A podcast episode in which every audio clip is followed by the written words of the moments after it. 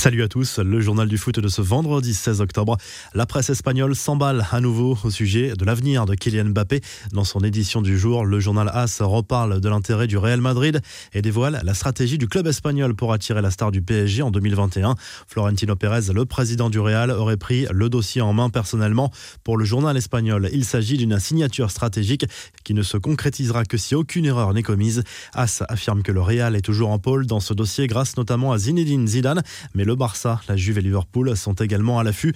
Le très grand cru 2020 du trophée de Golden Boy. Il ne reste plus que 20 joueurs en lice pour cette récompense attribuée chaque année aux meilleurs joueurs de moins de 21 ans évoluant en Europe. Le jeune milieu de terrain du stade rennais Eduardo Camavinga est encore en course. Les grands favoris sont l'attaquant norvégien Erling Haaland, l'anglais Jadon Sancho, le crack du Barça Ansu Fati ou encore le défenseur du Bayern Alfonso Davies. André Villas-Boas fait le point sur son avenir à Marseille. Au micro de RMC, l'entraîneur marseillais a expliqué ne pas encore savoir de quoi son avenir sera fait. Son contrat actuel prend fin en juin 2021. Ce n'est pas le moment. On a de très bons joueurs qui sont en fin de contrat et la priorité est de trouver une solution pour eux, pas pour moi. Moi, j'attends de voir ce qu'il va se passer, a expliqué le technicien portugais. A priori, son éventuel futur successeur ne sera pas son adjoint à Marseille, Ricardo Carvalho. L'ancien international portugais s'est confié au quotidien La Provence. Il ne se sent pas prêt pour un poste d'entraîneur principal dans un club aussi important. Quand je vois André entraîner, je me dis que je n'ai pas le niveau. Il faut tout contrôler, a confié Carvalho. Les infos en bref, début canon en match officiel pour Bounassar et Eric Maxime Choupo-Moting avec le Bayern, titularisé pour la première fois en Coupe d'Allemagne contre le FC Duren. Les deux hommes ont brillé. Deux passes décisives pour l'ancien Marseillais, deux buts pour l'ex-parisien. Du côté du PSG, justement, Thomas Tourel fait face à une hécatombe au sein de son effectif avant le match à Nîmes ce vendredi soir.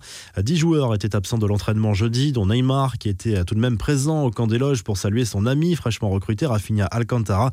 Entre les blessés, les cas contacts Covid et les suspendus, l'entraîneur allemand fait face à un casse-tête. Il va devoir composer sans Bernat, Danilo Pereira, Draxler, Icardi, Kerrer, Marquinhos et Verratti qui vont être préservés comme Neymar et Mbappé probablement.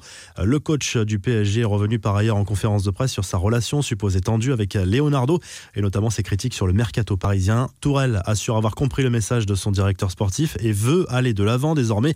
Neymar, de son côté, ne s'est pas fait un ami lors des éliminatoires du Mondial 2022 avec la Seleção. Le défenseur du Pérou, Carlos Zambrano, a allumé le joueur du PSG pour son attitude sur le terrain. Il n'a pas hésité à le qualifier de clown et l'accuse d'avoir simulé à plusieurs reprises dans la surface pour obtenir des pénalties. Très mauvaise nouvelle pour le FC Metz. Son attaquant, Ibrahim Agnan, a été victime d'une rupture des ligaments croisés d'un genou. Sa saison est très largement compromise. Le Sénégalais était meilleur buteur de Ligue 1 après six journées. Enfin, cette image sympa de Mohamed Salah avec sa fille qui fêtait jeudi son anniversaire. La star de Liverpool lui a fait une surprise en se déguisant en super-héros. Chacun son costume pour le père et la fille. La revue de presse Claude Puel est à la une du journal L'équipe ce vendredi. Le manager général des Verts fait le point sur la situation financière du club et détaille son projet sportif. D'après lui, le club allait droit dans le mur avec l'ancien projet. En Espagne, le journal Marca consacre sa une à Antoine Griezmann, dont la situation au FC Barcelone ne s'est pas arrangée avec l'arrivée de Ronald Koeman.